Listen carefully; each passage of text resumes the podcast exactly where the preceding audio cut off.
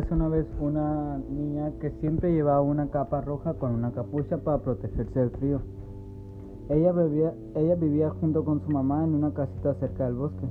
Un día su mamá le dijo que le llevara unas tortas a su abuelita que estaba enferma. Ella muy contenta le dijo que sí, porque ya tenía ganas de verla. La mamá antes de ir, la mamá antes de que se fuera la hija le, advirtió que había un lobo muy feroz, que no se distrajera con nada y siguiera camino hacia la casa abuelita. La hija le dijo, claro que sí mamá, y enseguida se fue.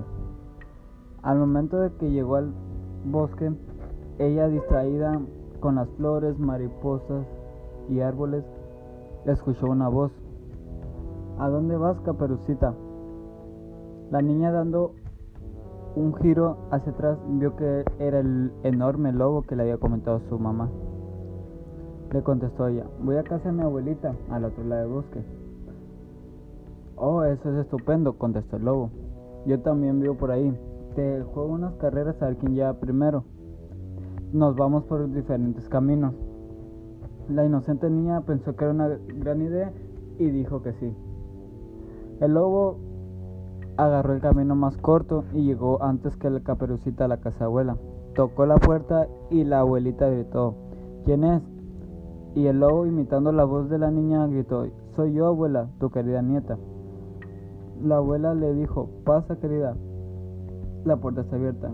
El lobo pasó y se acercó al cuarto, a la habitación de la abuelita. De inmediato saltó sobre ella y se la comió. Se puso la vestimenta de la abuelita y se acostó en la cama. Al momento que llegó la caperucita a la casa de la abuela, tocó y el lobo, imitando la voz de la abuelita, le dijo, pasa, mija, está abierta la puerta. Al momento que Caperucita entró y vio a su abuelita acostada, se dio cuenta de que algo estaba raro. Vio que estaba un poco diferente. Le dijo, abuelita, ¿qué ojos tan grandes tienes? El lobo, imitando la voz de la abuelita, contestó, son para verte mejor. Luego le volvió a preguntar la caperucita, abuelita, ¿qué orejas tan grandes tienes? Son para oírte mejor, querida, le contestó el lobo. Pero abuelita, ¿qué boca tan grande tienes? Y, el lobo contestó, es para comerte mejor, gritó el lobo, dando un enorme salto y comiéndose la niña de un bocado. Con la barriga llena, después de tanta comida, el lobo entró en sueño y salió de alcanza. Se cayó en el jardín y cayó profundamente dormido. El fuerte sonido y ronquido llamó la atención de un cazador que pasaba por ahí. Él se acercó y vio que el animal tenía una gran panza y que no era normal. Él sospechó de que ocurría algo. Demasiado pronto, el cazador se acercó y rajó la panza del animal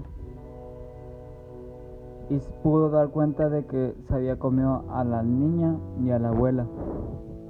Lo sacó y después se llevó al lobo a una parte del bosque donde no se pudiera encontrar.